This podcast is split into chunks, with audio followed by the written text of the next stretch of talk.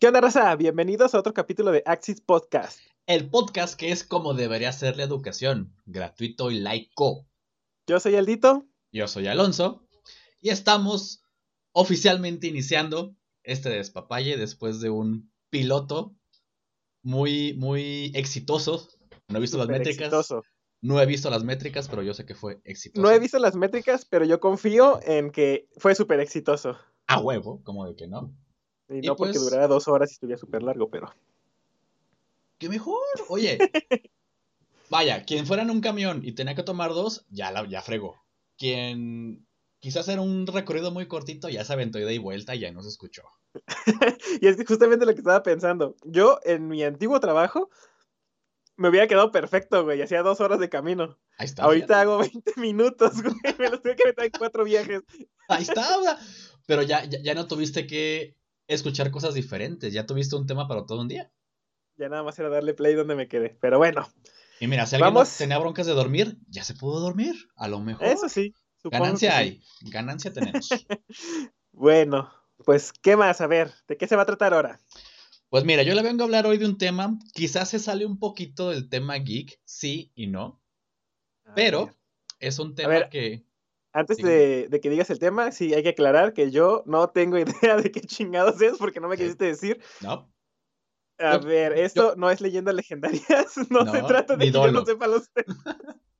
Pero bueno, no, No, me pero- quisiste decir, así que vamos a ver cómo sale. Pero queremos que la sorpresa sea genuina y que la respuesta tuya sea genuina. No, no, que le, no que le pienses ni que, ah, sí, le voy a contestar con eso en él. Aquí es, vamos a informarnos en uno al otro, según nos toque. Hoy me toca a mí. examen esto. De hecho, apúntale porque al final vamos a hacer preguntas. Va a haber preguntas. Hoy me toca a mí, hoy la vara está de este lado. Entonces, Ajá. yo le contaré el día de hoy al El, señor el que tenga el vaso de la Mujer Maravilla puede, puede empezar a hablar. Turururu, tum, tum, tum, tum. Chale. No me acuerdo bien cómo Bueno, va la pues. tonadita, pero bueno. Yo te voy a hablar de un tema que, repito, quizás no entra tanto en el tema geek, quizás, pero a toda la banda de nuestra edad nos tocó vivir ciertos momentos geek en Ajá. este lugar. Ok. Yo te voy a hablar el día de hoy de Blockbuster, La tienda. la tienda. Sí, no, no de una película Blockbuster, te voy a hablar de Blockbuster. Blockbuster era un lugar muy bonito, El Donde- próximo capítulo yo voy a hablar de Videocentro. Pues no puedes porque Blockbuster se comió a Videocentro. Ahorita voy a hablar de Ya eso. sé. No, mira, agarré este tema justamente por eso, porque en algún punto de nuestra existencia, películas, caricaturas, videojuegos, figuras, quizás el primer contacto fue justamente en el Blockbuster. No me dejarás mentir. Pues para mí fue Videocentro, pero Ah, bueno. sí. Bueno, un, un, un videoclub. Dejémoslo en videoclub. Ajá. Entonces, quizás la referencia, o la última referencia antes de, este- de esta evolución a las nuevas tecnologías como el stream, pues fue Blockbuster. Ahora sí que, de- según donde nos escuchen, van a tener sus, sus videoclubs de preferencia.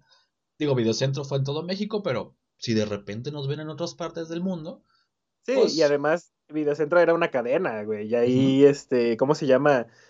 Tiendas pequeñas, pues, que se dedicaban a lo mismo. Entonces, no necesariamente tiene que ser uno de esos, pero saben a qué nos referimos. Exactamente. El término videoclub, donde tú ibas, alquilabas tu película, una módica cantidad, te la daban ciertos días, la terminabas, la tenías que rebobinar cuando eran VHS y la regresabas.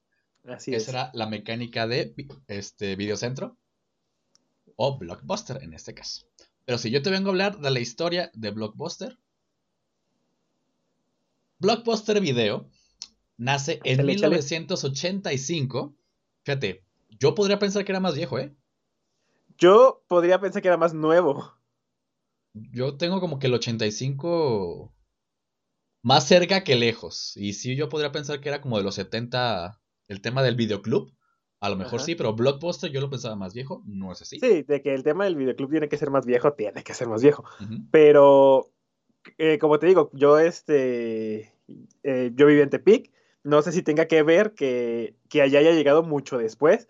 Porque te digo, yo empecé por Videocentro y era eh, o sea, ya era el 91 cuando yo nací, o sea, Ajá. y ya para ver las películas y eso estamos hablando ya de estas 6, 7 años, güey, para que me acuerde. Sí, más o menos. Entonces, lo que tardó en llegar ahí, yo pensé que era más nuevo. Bueno, ahorita creo que voy a responder ese, esa, Ah, esa duda de, de por qué eso lo sentimos un poquito más de nuestra época. A ver. Repito, nace en 1985 en Dallas, Texas, un 19 de octubre, resultado del consejo de la esposa del fundador, llamada Sandy, ella era la esposa, Ajá. este, le dio a su esposo este consejo que se llamaba David, David Gallo, alias David Cook. Ok, qué Al- bueno que es gallo en otro, otro cook. No, Cook, Cook. Ajá. para utilizar sus conocimientos sobre bases de datos, fíjate lo, lo extraño que, que suena ahorita, para crear una franquicia de cine de alquiler doméstico. Esto ya que su negocio principal, una empresa de software para compañías petroleras, fuera a la baja en los 80s. Ok. Blockbuster se distinguió de la competencia con un amplísimo catálogo de casi 6.500 títulos. Muchos más días de alquiler que la competencia. Para que los clientes pudieran llevarse aún más o todavía más que una película. Porque eran tan poquitos los días que pues te llevabas una y se acabó. No alcanzo a ver más. Sí, a ver, nomás para ponerme en contexto, 1985 estamos hablando de VHS.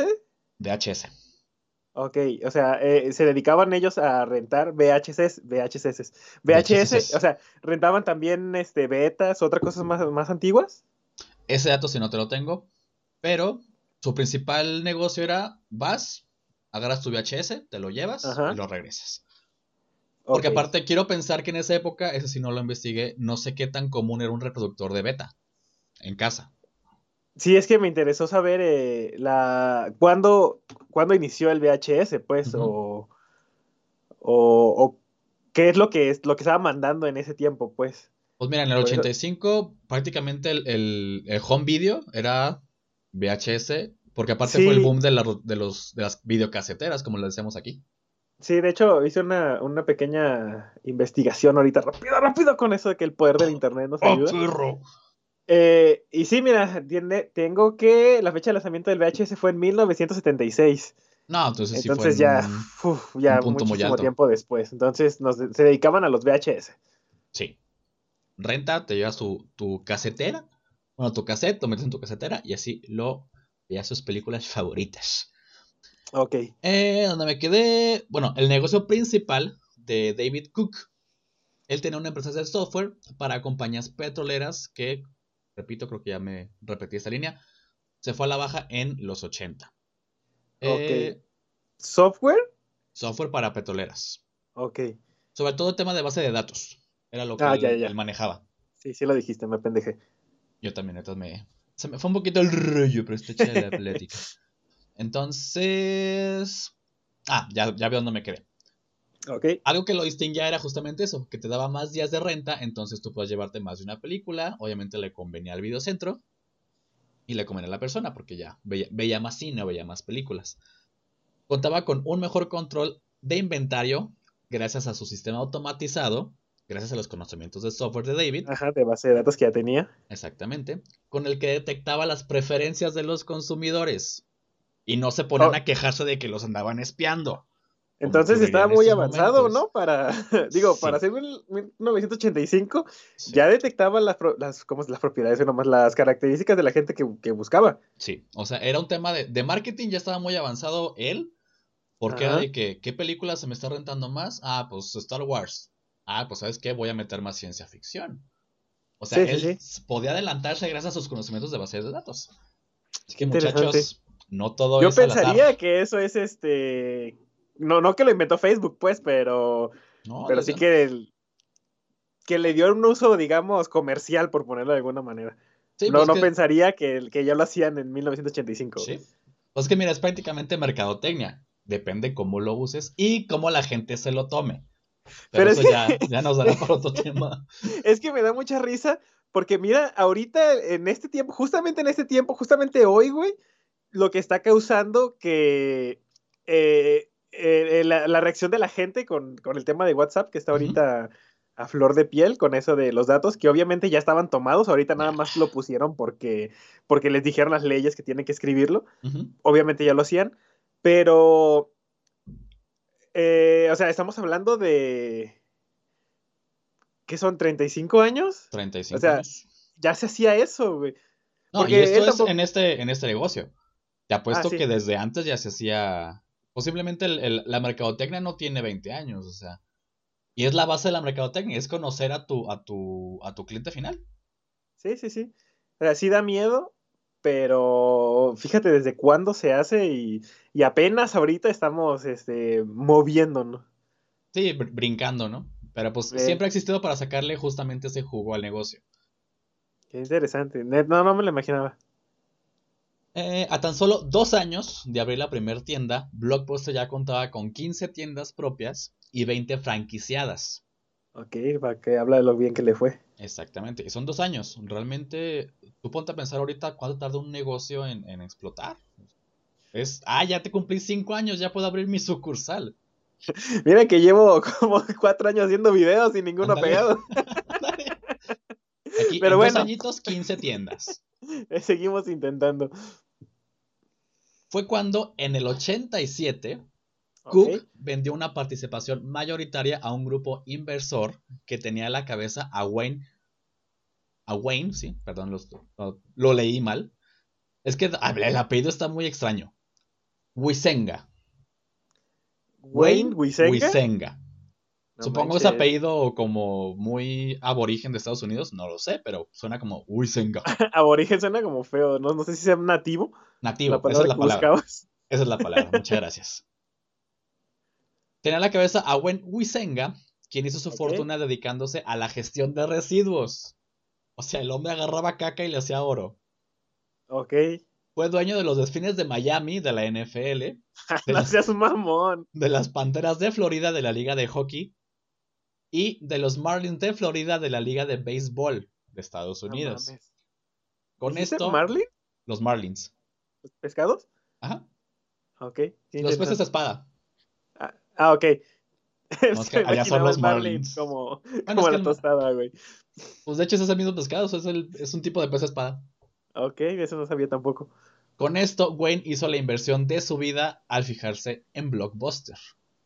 La venta de esta participación fue por 18 millones de dólares y un porcentaje sobre los beneficios. O sea, aún así Cook dijo, es todo tuyo, pero si de repente alguna una partecita, pues aún me corresponde por derechos de autor, por así decirlo. Ok, a ver, nomás para estar claro. Este, el señor Gallo lo vendió. Ajá, Dos A años Wayne. tuvo el negocio y lo vendió. sí, en 18 Ok. millones de dólares. Ok, sí hizo su fortuna y todo, pero yo me hubiera esperado más. Es como. Güey, ni siquiera, o sea, si le saqué 18, mi- bueno, no, no le saqué 18 millones de dólares porque esa fue la venta que él hizo, pero le estaba yendo bien, o sea, para Muy tener 15 bien. tiendas en dos años, Muy, muy bien. bueno, Oye, pero es- pues cada, eh, bueno, y es que no sé cuánto era la conversión de la moneda, pero debió haber sido más lana que ahorita, ¿no? Sí, pues ya por la inflación y eso sí era bastante más. Está interesante investigar qué fue de, de- del señor Cook después de esa... A lo mejor es el, el bisabuelo o el abuelo de, del actual CEO de Apple, no lo sabemos. Tim Cook. No sé, no sé. ¿Ah, se escribe igual? Sí, C-O-O-K. Ah. Entonces puede ser. Sabe. Pero bueno, entonces lo vendió. Lo vendió en 18 millones de dólares. Eh, Wisenga ideó un agresivo plan de expansión para colocar a Blockbuster como el líder en el sector de alquiler de home video. Adoptó un nuevo sistema de distribución y comenzó a hacer lo que toda empresa de grandes aspiraciones hace. Comenzó a comprar franquicias rivales. ¿Cómo de que no? Claro. Vamos a comernos a los chiquitos para hacernos más grandotes. Alcanzó enormes acuerdos con las productoras de cine directo para video, o sea, todas esas películas de bajo presupuesto que te encuentras de repente en- o te encontrabas en esos, en esos videocentros. Pero para hacer esas películas, Ajá. Sí, que iban directamente a VHS, que nunca pasaban por el cine. ok. Y eso ayudó a que en 1989, apenas cuatro años de su nacimiento, Blockbuster ya contaba con mil sucursales solamente en Estados Unidos y Canadá. Ritz Video, de los mayores videoclubs de Europa, era Ajá. absorbido por este monstruo. Con este movimiento comenzó su establecimiento en Londres, Inglaterra. O sea, Entonces- también compró ese. Sí, comenzó No a manches. absorber pequeños, pequeñas franquicias. Pero pequeñas, esa me dice que era la más grande de Europa. Era la más grande de Europa. alcanzó enormes acuerdos con las... Ah, yo soy... Ven, ya me ando regresando, ¿eh? No más. A ver, a ver, a ver. Un año después, iniciando la década de los noventas, comenzó su expansión a Asia y América Latina. Neta, ponte a pensar la velocidad de este hombre, bueno, de, de esta franquicia para crecer. O sea, estamos hablando de cinco años y ya salió de Estados Unidos. Sí, es que, Explotó sea, esto. güey, va a sonar gacho, pero desapareció igual que apareció entonces, Sí. de la noche a la mañana. De hecho, es, es muy triste porque nace como. Nace viendo una oportunidad, como nacen todos los negocios, y desaparece por no ver una oportunidad. Ahorita Sí, vamos sí, a igual llegar que a eso. Ajá, exactamente. Ahorita vamos a llegar a ese, a ese tema, pero es- está muy chistoso porque es, es- quizás por no ver más allá, por, por ver más allá, nació y por no ver más allá, murió. Es- está muy chistoso el asunto. Japón y México entraron en el catálogo en 1991, siendo este el primer país Ah, mira. hispanohablante en contar con este club de video. Para ese público hispano, el orden de aparición del, del logo del ticket roto, por si nadie la llama forma, es un ticketcito como Ay, partido se de cine. notaba, güey. ¿No leías forma tú? Puede haber, puede haber, sí. Tú, tú. ¿sí? Yo sí, Ah, yo sí. Ah, bueno, sí, Pero, es por que se notaba, la verdad. No a todos les tocó esa clase de tickets de, como de feria en el cine. Pero ya estarías hablando de público más nuevo. En esos tiempos eh, era lo que había, güey. Sí. En nuestros tiempos todavía le llamabas forma de ticket y ya no eran Ah, así. sí. Pero fíjate, como que ya, como ya no existe, como que ya lo vemos tan lejano. Pero no hace mucho que desapareció, ¿eh? Ahorita vamos a llegar a esa parte, pero Ok. Parece que no, pero bueno. Eh, el orden de aparición fue México, Chile, Ajá. España y Venezuela. Qué curioso que Solamente- llegado primero a México. Ajá, solamente, yo creo que por la, la- lo rápido de, de estar al lado de Estados Unidos. A lo mejor empezó en frontera, puede ser. Pues Texas. Texas, exactamente. Ajá. Ya para el año del 92, continuó con Argentina, Colombia, Ecuador, El Salvador, Panamá, Perú y Uruguay un poquito después. O sea, se Es que- extendió. Putiza, güey. No, realmente es, es increíble, como que obviamente no había tanto, tanta competencia como para hacerle frente a esto, pero aún así se me hace rapidísimo la manera en que creció esto. O sea, estamos hablando de siete años, siete la- años. La. ¿cómo, ¿Cómo llamarlo? La velocidad, pues, de crecimiento de un negocio de entretenimiento, güey. Porque hay otros negocios que sirven más para la gente, ya sea, no sé, ropa o comida. Lo y, básico. y no la arman, güey. Y es lo básico. Y el entretenimiento, mira que rápido se, se expande. Exactamente. Como Para en toda pensar, señores. Oh, sí. Como en toda pirámide alimenticia, o Ajá. creces lo suficiente para comerte a los demás o eres comido. Así que en 1994, Blockbuster es adquirido por Viacom, un conglomerado que entre sus firmas tenía en ese tiempo a Paramount Pictures en el sector de producción de películas, a MTV Networks y a Nickelodeon por el lado de TV por cable y satélite. Ah, te iba a decir, es que conozco ese nombre, no sé de dónde. Ya que dijiste Nickelodeon, sí, güey, ya me acordé. Actualmente tiene muchísimas más firmas, sigue vigente, de hecho tuvo ahí una caída y luego renació y es un despapalle Viacom.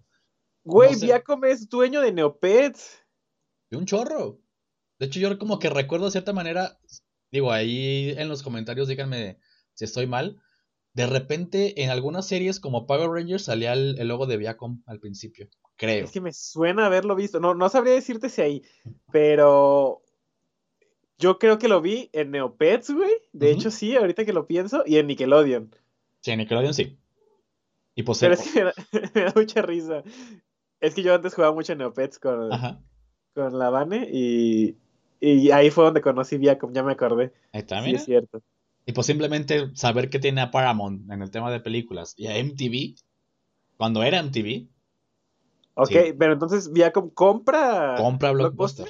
Compra por completo Blockbuster. Fíjate, estamos en el 94.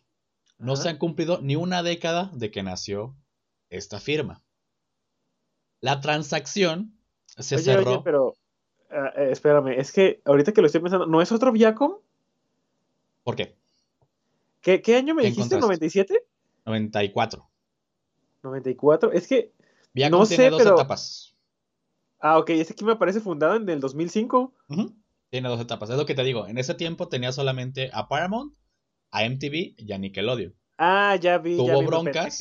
Sí, es que aquí viene eh, que existe Viacom del 52 al 2006 Ujú, y, hay, y está el otro Viacom. Exactamente. Sí, tiene dos Ok, etapas. pero Viacom. es la misma. Es la misma. Ok, ok. Fue ya, como que perdón. murió y la renacieron. Ok, ok. De hecho, ahorita Perdón creo que sí por tiene, interrumpir tiene- tanto, pero me sorprendió. De hecho, creo que ahorita pertenece a Disney. Y si no está cerca de serlo como todos, no sé. Ok. O le compite, no sabemos. A lo mejor sí. Eh, la transacción se cerró en poco más de 7.700 millones de dólares. Ya ves, a a eso me refería cuando dije que el señor del primero se deshizo muy rápido de ese, de ellos. A lo mejor no vio mucho futuro. A lo mejor No, le ganó, es que a lo mejor era una persona que ni siquiera tenía tanto dinero cuando le ofrecieron 18 millones de dólares. Dijo, "A huevo de aquí soy, yo igual los hubiera agarrado. Sí, pues que Pero, dices, a lo mejor después me ofrecen 10, mejor ahorita que me ofrecen 18. Ajá, pero es, una, mira es una marca joven, no sabemos qué quieren hacer con él. A lo mejor la desaparecen, a lo mejor la siguen. Es un volado en ese momento, realmente creo que nadie podría, a menos que estés muy seguro de tu, de, de tu éxito, creo que no puedes desperdiciar que te lleguen con un cheque de 18 millones de dólares, la verdad. Sí, sí, sí, y, y más en algo tan joven, güey, como dices, es como si llegaron ahorita a ofrecernos a nosotros 18 millones de dólares, los agarro, güey, a la Sí. verga. Sí, sí, me encuero. Entonces, no, no puedo decirle al señor que le faltó visión, pero sí te quedas pensando en el futuro, pues, diciendo, ay, güey, me faltó visión. Exactamente. Que también eso tiene mucho que ver quién, quién está al mando, porque también si el, si el este David Cook no tenía como esa, esa preparación de hacer crecer un negocio, quizás Así se es. hubiera estancado en una firma de, ¿qué te gusta? 100 millones de dólares. Ajá. Ya después llega este hombre que ya era una persona de negocios y le dio ese valor de 7.700 millones. También depende mucho Sí, la, sí, la gestión de cada uno. Pero bueno, se cerraron de nuevo en 7.700 millones de dólares, que comparado con los 18 millones que le costó al buen Wayne, pues fue más que un buen negocio, la verdad. Sí, la neta. Ya entrado al año de 1996, la empresa de alquiler de cine en video perdía la mitad de su valor de bolsa debido a una expansión a lo bruto y un cambio en la estrategia de ventas. Pasó de cotizar sus acciones de 55 dólares cada una a solo 27.50. Ahí entramos a eso. Ajá. Quien toma un exitoso y piensa que va a ser exitoso siempre, hay veces que le metes mano y ya valió madre. Así que, cuidadito con eso. Eh, a mí me agarras en un tema que la neta desconozco totalmente, güey, y eso de, de que le bajó a las acciones, no entiendo, la verdad, no, no sé eh, a, qué, se, qué, qué fue lo que hizo, pues, o sea, Pues prácticamente ¿Cómo el, bajó? el- el valor de la marca ya en el mercado. Entonces, también te echaría mentiras si te dijera que yo soy un erudito en finanzas. No lo soy. ajá. Pero haz de cuenta como si, si tu marca cuesta 100 pesos y de la noche a la mañana por malos manejos, pues ya vale 50. O sea, realmente se está devaluando tu marca. ok. Y pues puede entrar en peligro de recesión y de despapáis ahí. Pero eso está ahorita, me estás diciendo que está bajando por malos manejos, no tiene nada que manejos. ver la evolución del, ya sea de, de VHS a DVD o algo así, es por malos Ahorita manejos. es meramente. 100%. Se expandieron a lo bruto, dijeron, esta cosa va a seguir creciendo. Gastaron de más. Quizás Ajá. ya el retorno ya no estuvo tan chido y pues ahí fue cuando empezó a valer queso la marca. Ok. Ante este bache, en el 97, retoman rumbo al éxito del alquiler de VHS y después de DVDs, cuando ya controlaba el 25% del negocio mundial. Todo esto gracias a un nuevo acuerdo de distribución de beneficios con las grandes productores de la época. O sea, retomaron el camino, retomaron lo que estaban haciendo, dijeron, "La estamos defecando, vamos a regresar por lo que sí nos sirve. Ok. Ese mismo, en ese mismo año, en Los Gatos, California, Los gatos, qué pedo, güey, ¿quién les pone nombres? pues los mexicanos, era, era nuestro. Perdón, California, pero pues Pero es que no mames, los gatos. Y, en español, güey. estaría poder conocer por qué le pusieron el- los, el- los gatos a ese pueblo cuando era pueblo de México. Estaría interesante. ¿Y es California? California, los gatos California. Es que eh, ab- aprovechando el eh, del cómic que hablamos este la semana pasada, eh, ya ves, bueno, no, no del de Scott, del de Lost at Sea, es un viaje que están este, haciendo desde California hasta Vancouver. Me parece que es hasta Vancouver. La cuestión es que hay una parte en donde la protagonista dice que perdió su alma y que está encerrada en uno de los gatos. Y todavía están en California cuando pasa eso. Por eso se me hace muy curioso ¿Mm? que ese lugar se llame Los Gatos. Pues mira, a lo mejor tiene mucho que ver. A lo mejor tiene algo que ver. eh, Fíjate, qué interesante. Puede ser. Pero bueno, en Los Gatos, California, un cliente, Reed Hastings, alquiló Apolo 13 en su Ajá. blockbuster local. Y al devolverla en un- con unos días de retraso, fue acreedor a una multa que ascendía a 40 dólares. Es que Res- la devolvió con retraso y no la rebobinó. pues, Exactamente. Resignado, Reed decidió crear su propia cadena de videoclubs, donde No existirían mamón, multas ni ¿Por compromisos, 40 dólares? y en el que el alquiler era por vía postal. Con esto, en 1998 No me comenzaría actividades el primer y más grande clavo en No el ataúd cierto. de Blockbuster. Con esto nace Netflix. Güey, No mames, no es cierto, güey. No está confirmado por los creadores de Netflix. Es, un, es una leyenda urbana. Pero. Esa es la leyenda urbana. Por, cuare- No por mames, una multa de 40 dólares, alguien dijo: ¿Dobabes? Es que está súper pendejo, güey, y Sí. eso. Para el nuevo milenio, en el año 2000, Blockbuster tuvo la oportunidad de comprar a Netflix por la módica cantidad de 50 millones de dólares. Si ponemos en la balanza el crecimiento, en cuatro años, la Blockbuster costó 18 millones. Netflix, con dos años de, nacimi- de- de vida, ya costaba Ajá. 50 millones de dólares. Sí. Sin embargo, el consejero... Pero ya costaba Blockbuster ah, sí, ya era, 7700. sí, ya era una marca multinacional y un monstruo, pues. Ajá. Pero de todas maneras, o sea, más allá de que la historia de Netflix o no sea mentira, eh, ¿cómo puede ser que yo estaba sorprendido porque costara en dos años 18 millones Blockbuster, güey? Para que me que en dos años Netflix costaba 50. Ujú. Creo que de plano no sé nada de negocios. Y aparte tomando en cuenta que, que Netflix era tú pedías las películas y te las mandaban por correo. O sea, O y también las devolvías por correo. ¿Sí? Está muy- hace está increíble extraño, que pero- funcione un negocio así. O sea, Gringos. pero, es que también tiene mucho que ver con la forma de pensar de la gente, me imagino. O sea, si Sí. yo hago eso aquí en México, no me la devuelven. No, y de hecho, pues realmente los consumidores nos enteramos de Netflix. Ya cuando era un, un- un medio de streaming, un medio digital. Sí. En Estados Unidos nació, pues a la gente se le hizo cómodo de que, ah, pues meten la película a mi casa. Ah, pues yo feliz. No me cobran comisiones. Si me tardo en devolverla, no me cobran. Ellos más a gusto. Pero es que. Bueno, pero es otro tema también, ya, la ética de las Sí, personas. Pero bueno, continúa. Eh, como decía, en el año 2000, Blockbuster tuvo la oportunidad de comprar Netflix por la módica cantidad de 50 millones de dólares.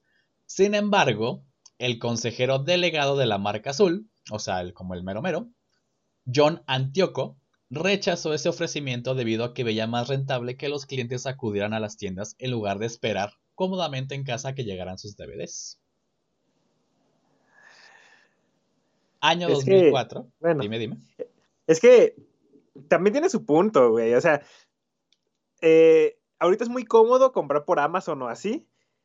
Pero yo no. Y es lo mismo, ¿eh? Con las compras digitales, ya sea en consolas o, o juegos para PC y así. Te- eh, es- yo es a lo que voy, al sentimiento de tenerlo físico. Es casi casi el equivalente a ir a la tienda a, a, a rentar, a elegir ahí. Este, medio apoyo a ese señor. Ponle que a lo mejor ahorita podemos ver los resultados, pero en ese entonces no Sí. suena tan descabellado lo que decía ese güey. Sí, ya era su negocio Pero- y decía, pues funciona, me da dinero. No tiene por qué variar, no tiene por qué ser diferente. Ajá. Pero si dices que para eso ya costaba 50 millones Netflix, pues era por algo también. Sí, algo, algo estaba haciendo. Año 2004. Netflix supera el millón de suscriptores. Y Blockbuster, al ver que su anterior posible presa se comenzaba a ver como un depredador, lanza el servicio Blockbuster Total Access, mismo que fue un total fracaso. ¿Y de qué se trataba? Literalmente, streaming. O sea, No mames. Sí, era prácticamente una membresía Ya ves que teníamos nuestra tarjetita plástica, este, que era papel. Ajá. El Total Access era como un upgrade a tu, a tu membresía, donde te llevaban las, las películas a tu casa. No sé a partir de qué año ya tuvo un catálogo digital, tal cual Blockbuster. No te cobraban comisiones, tenías más días de renta, etcétera, etcétera. O sea, copiaron a Netflix, porque ya lo veían como una competencia directa. Pero, o sea, Netflix no era streaming todavía, seguía rentando. En 2004 no sé, porque honestamente no me metí tan, como tan clavado a ver el tema de Netflix. Pero ya, ya Blockbuster intentaba imitar a Netflix porque vio que fue un, un, un muy buen trabajo de, de... Se me fue la palabra, amor. Fuck. Estaba haciendo las cosas bien. Estaba haciendo las cosas bien. Eh, sumando el crecimiento de Netflix, la guerra de precios del DVD en supermercados, que comenzó a ser mucho más barato, la televisión por cable y satélite, Viacom pone a la venta Blockbuster después de haber registrado pérdidas superiores a los 300 millones de dólares. Aún con esto, seguía siendo líder mundial del sector de videoclubs con más de 9.000 locales alrededor del mundo.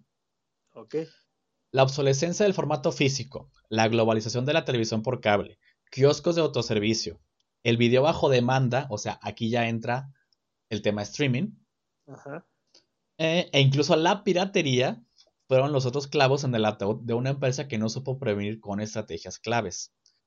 Dando como resultado que en países como España y Ecuador, Blockbuster se retiró de inmediato del mercado en esas épocas. Un 23 de septiembre de 2010, Blockbuster Video se declara en bancarrota mediante la ley de quiebras de Estados Unidos, por lo que un año después, el Departamento de Justicia de Estados Unidos dictaminó que la empresa debía ser liquidada. ¿Qué es esto? Debes mucho dinero, ya no generas ganancias, al mejor postor, y al que la compre, pues salva la deuda y que haga lo que quiera con la marca. Pero Viacom ya se deshizo de la marca. A ver, no sé si te traes más información todavía de eso, de lo que pasó después. O podemos platicarlo. Es que se supone que tú te declaras en bancarrota para dejar de pagar impuestos y tener oportunidad para salvar la, marca, creo. Sí, además de, creo que depende también mucho el, las políticas de cada país, porque de repente en ciertos lugares se activa como un rescate económico, donde el gobierno te inyecta dinero para que tú vuelvas a reinvertir y puedas recuperar tu negocio. Y según yo en Estados Unidos es así. Es así. En este caso, creo que llegó un punto en que dijeron, pues es irrescatable una empresa multinacional tan, pues tan pesada. Y dijeron, se tiene que liquidar la marca, o sea, se tiene que vender. Ya si una persona nueva o un conglomerado nuevo lo rescata y le invierte dinero, ya es cosa de eso. Sí, y es que antes de que digas si, si hay más información, mm, pues hablar de lo que vivimos, ¿no?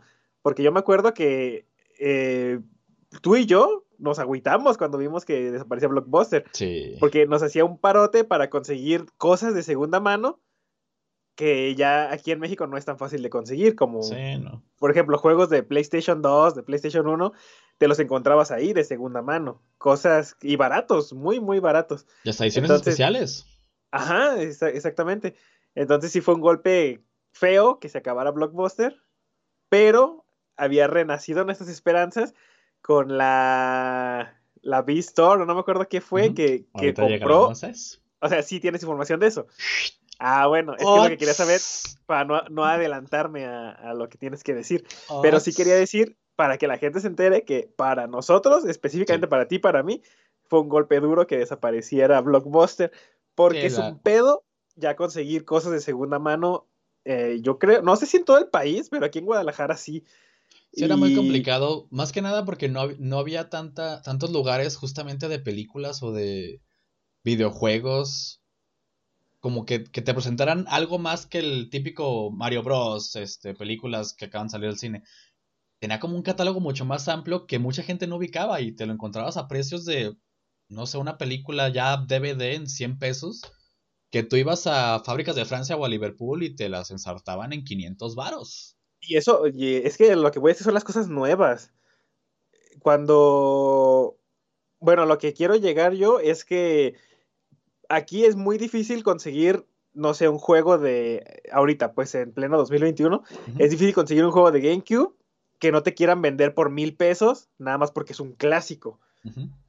Entonces, el, eh, para nosotros que nos gusta coleccionar todo este pedo, eh, eh, era muy difícil, es muy difícil ahorita encontrar quién te pueda vender algo a un precio accesible, porque ahorita ven Zelda Wind Waker y dicen, güey, no mames, es el Wind Waker, este, 1200.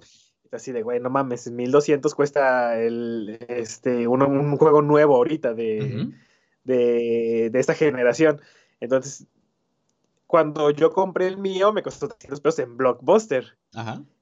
Y es, eh, y es lo que quiero que la gente entienda que nos dolió a nosotros perder esa tienda porque era nuestra forma de encontrar cosas de segunda mano que podíamos coleccionar y sin que mancharan con los precios como está ahorita el marketplace de Facebook. Exacto. Que no mames, de verdad es este una mentada de madre esa tienda. Sí, extrañamente era, era un escape bastante barato. La verdad, o sea, tú te lo puedes imaginar como que era más caro. Realmente era bastante sí, no, de repente ver cosas ahí.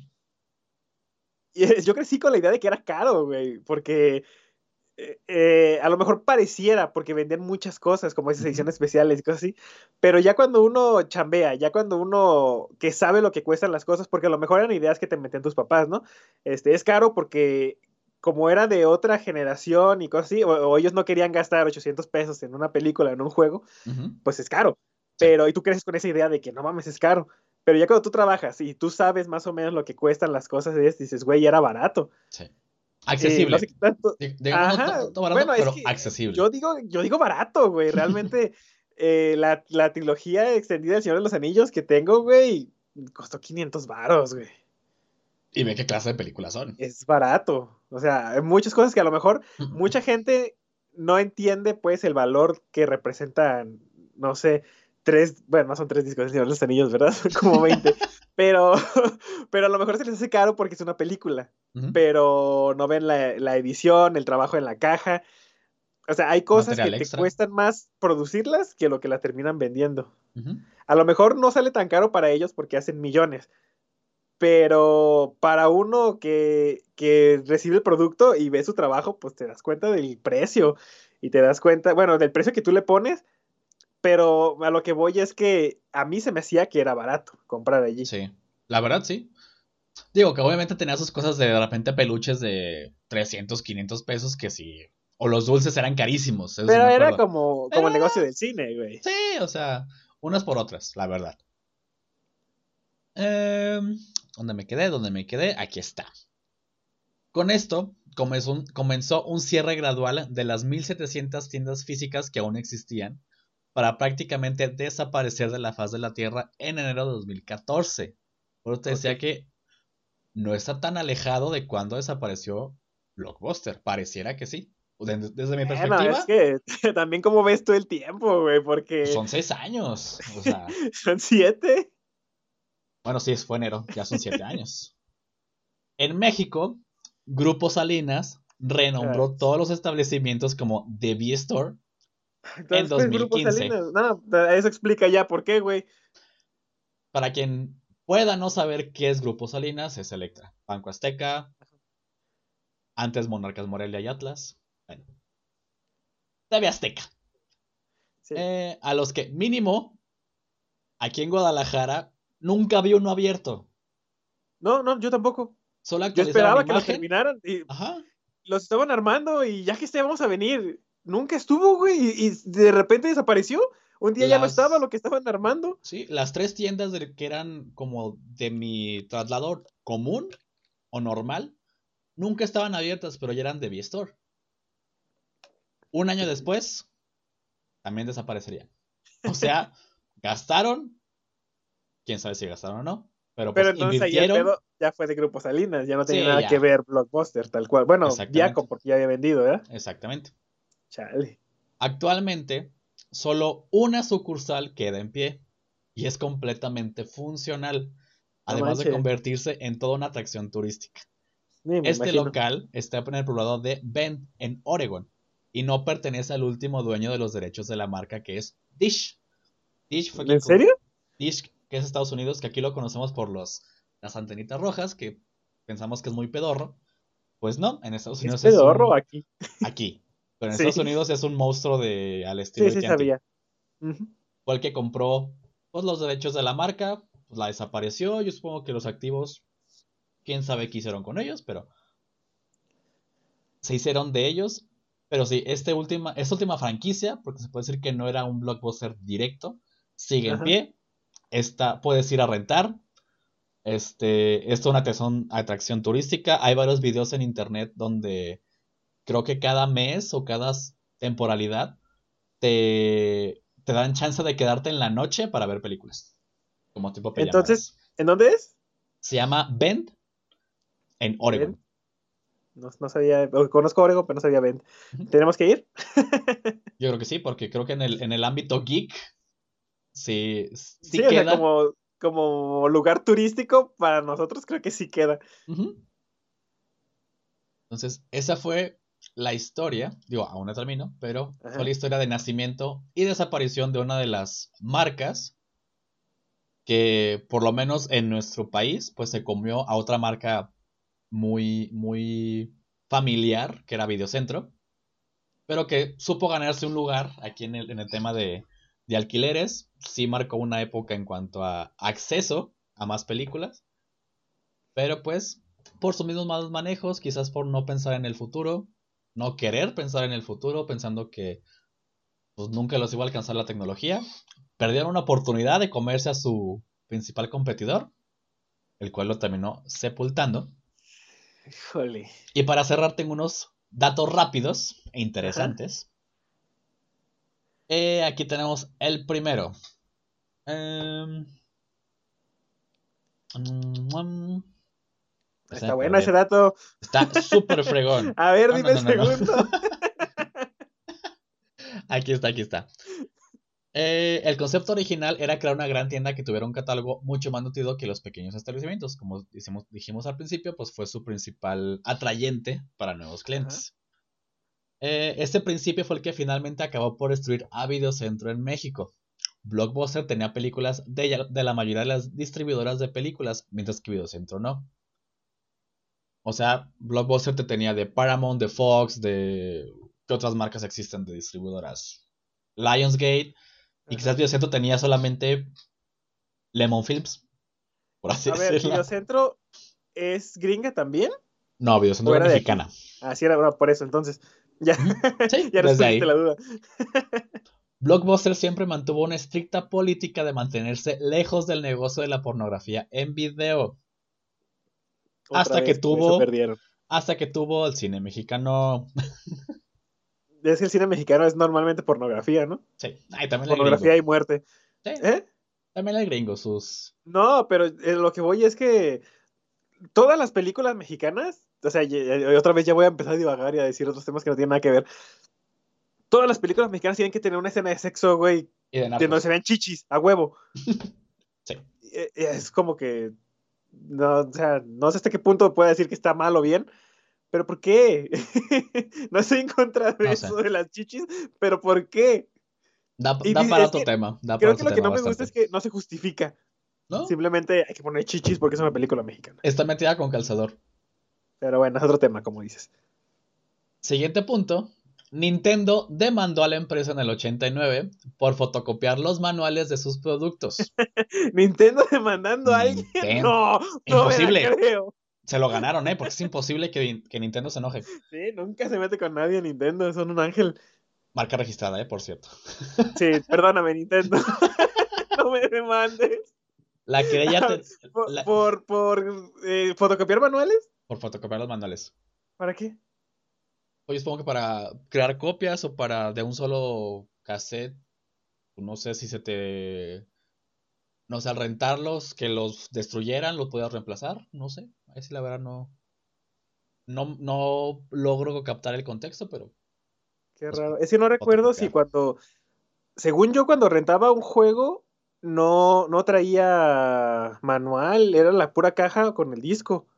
Y la caja era de Blockbuster, ni siquiera la caja oficial del juego. Era la caja de. Blockbuster con su madre esa impresa. Nomás dice el nombre del juego, tú lo abrías y estaba el disco. Y ya. No traía nada más, pues se me hace curioso. A lo mejor digo? aquí no lo hicieron. Fue en el 89 también. Quién sabe ahí cuando. A lo mejor sí te daban los manuales. Eh, La querella terminó en el 94. Fíjate, fueron 5 años de, de juicios. y el negocio de la renta de videojuegos se disparó. En el año 2000, Blockbuster reportó ganancias de 800 millones de dólares por concepto de penalizaciones de devolución extemporánea de películas rentadas. O sea, pura multa Ajá. por retrasos. 800 millones de dólares. Obviamente a nivel mundial, pero. no, no es tan difícil. Oye, puedes llegar a las 12 de la noche a meterla en el cajoncito. Además, o sea, no mames. Ah. Eh, hace 16 años, bueno, no sé esa nota de cuándo sea, eh, la, empresa rechazó una oferta del entonces desconocida Netflix. Solo algunos reportes, los ejecutivos de Blockbuster no lograron ver el valor de la joven empresa. Hoy Netflix está más fuerte que nunca, mientras que Blockbuster es un cascarón vacío de lo que solía ser. exactamente. La última película en ser rentada oficialmente en un blockbuster fue irónicamente la comedia producida por Seth Rogen, This is, the, End, en 2013. Esta fue la última película registrada de renta en un blockbuster. Este es el fin. Nunca mejor terminado.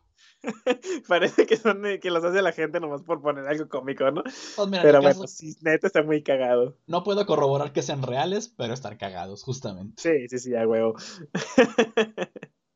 y pues así, mi estimado señor, sepultamos una de las marcas de nuestra adolescencia, donde si no tenemos dinero, pues íbamos a ver qué había, a ver qué nos encontrábamos.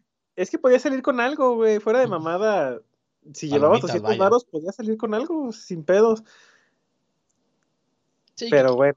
Y que quieras que no nos, nos ayudó a, o por lo menos a mí, a conocer un poquito más de películas, muy fuera de lo que había en la televisión.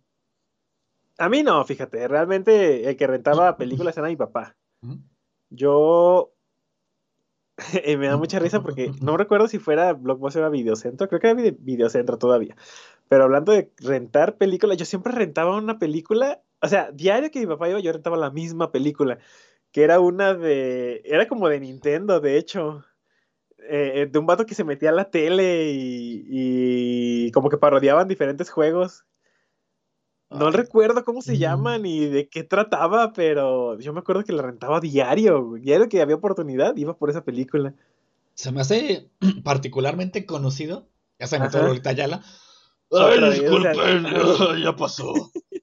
Creo que va a ser un, un, meme de este podcast. Sí, parece. Lo voy a poner en el logo. el gargajo. No, me suena, me suena el tipo de historia, pero no, no logro acordarme de cuál es. Es que no me acuerdo cómo se llama, güey. Pero es vieja. Ay, es que tengo los recuerdos en mi mente, me, me flashea, güey. Pasaba esto, pasaba esto, pero no, no lo suficiente para describírtelo. Pero sí era una especie de de... Es que no recuerdo si tenía los derechos de Nintendo o no, güey. Como que me acuerdo que salía el logo, pero... Y si no, pues... Sabe, igual era parecido. Pero esa, eh, yo iba a eso. Realmente no, no, conocí cosas gracias a Blockbuster. Yo siempre vi Blockbuster como puedes comprar juegos de segunda mano. Ok. Ah, yo sí iba por las películas. Ah, pero ¿qué, ¿qué, día eran las de las promociones? ¿Eran los martes? ¿Que valían como 20 pesos la renta? No sé, yo iba a comprar juegos de segunda mano. Creo que era los martes, algo así. Y que te lo rentaban según la, el color de la calcomanía que traía. Eran los días que te rentaban, obviamente el precio.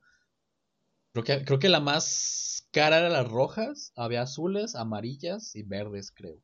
Recuerdo que había colores, pero la neta nunca supe cómo funcionaba. No rentaba películas.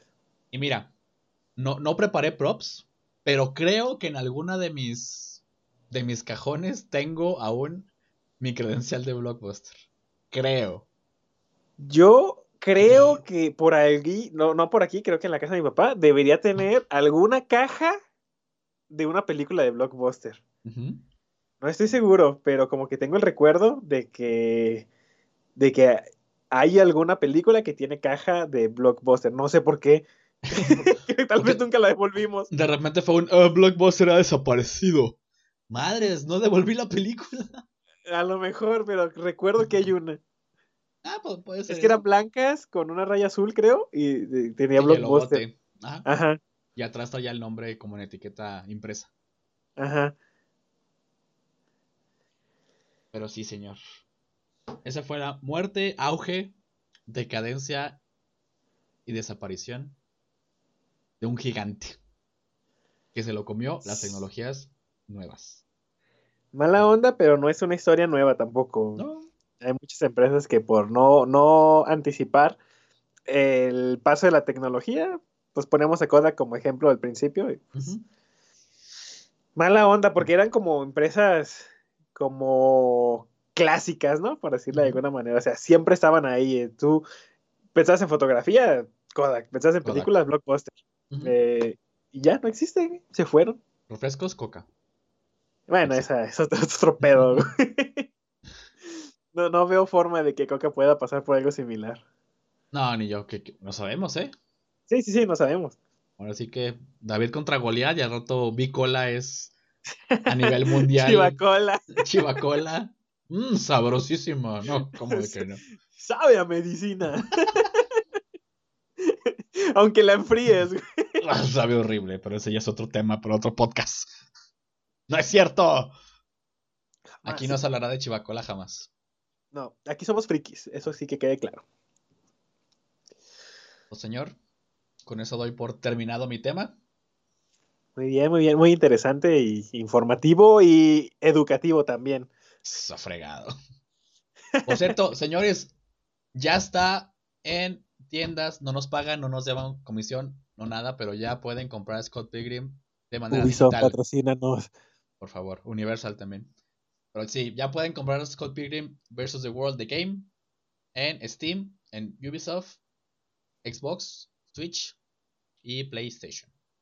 Ten en cuenta que hoy, hoy es martes 12 de enero, 12, 19 de, enero. Entonces salió el, jueves pasado. Sí, perdón, dije hoy, ¿verdad? Así es. Bueno, hoy se grabó. Pero ya, ya está disponible. Hoy es martes 19 y salió el jueves 14. Sí. en digital. El Solo digital. Viernes 15 salió la preventa de la edición física. No sabemos si Aldito consiguió su. changuitos para que la consigamos, muchachos. Eso será una sorpresa. Hasta el día de hoy no sabemos. en la página de Facebook. Sí. Que me dijeron que no la quieren hacer y no la hicieron. Así que ahí ven el nivel de compromiso de, de este podcast. Está, está impreso la palabra ñoquelo. ¿Y qué creen?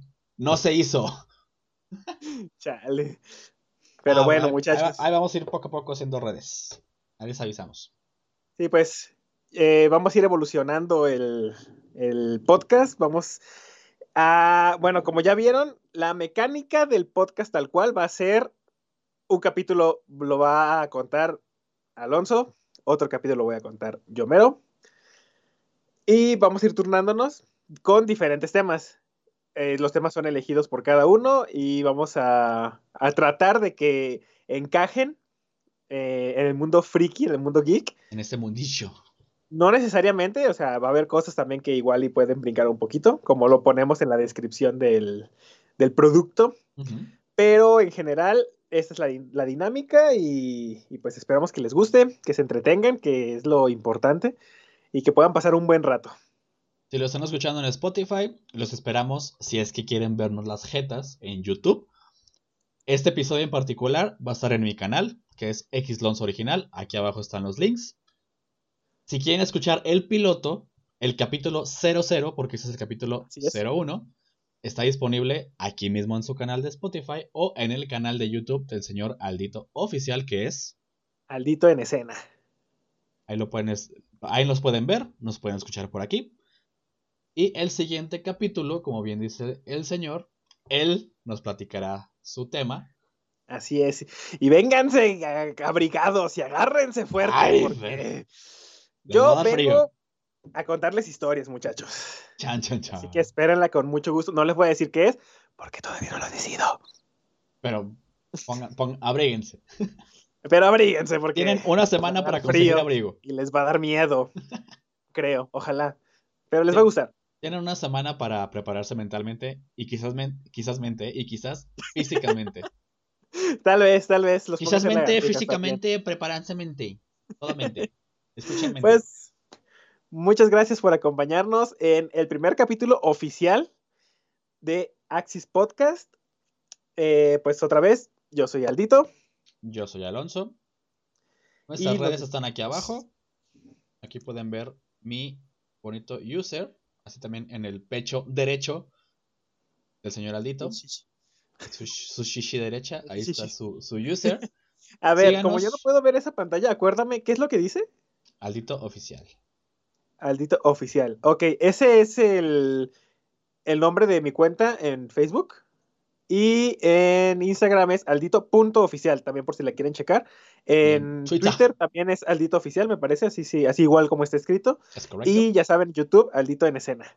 Es correcto. A mí me encuentran en YouTube como Xlonzo Original. Igual les digo, todos nuestros links están aquí abajo por si gustan seguirnos. Gustan vernos, gustan escucharnos. Y pues señores, no me queda más que agradecerles su atención. Y nos vemos, escuchamos a la próxima.